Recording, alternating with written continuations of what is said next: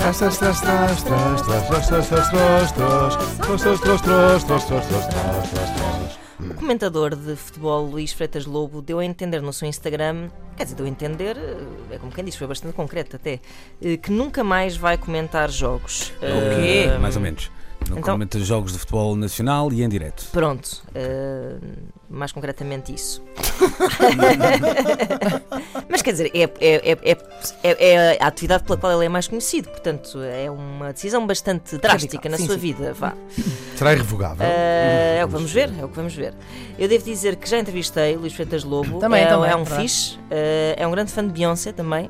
Curiosamente, Ah, essa Eh, parte há não pessoas que não isso é sabiam. ótimo.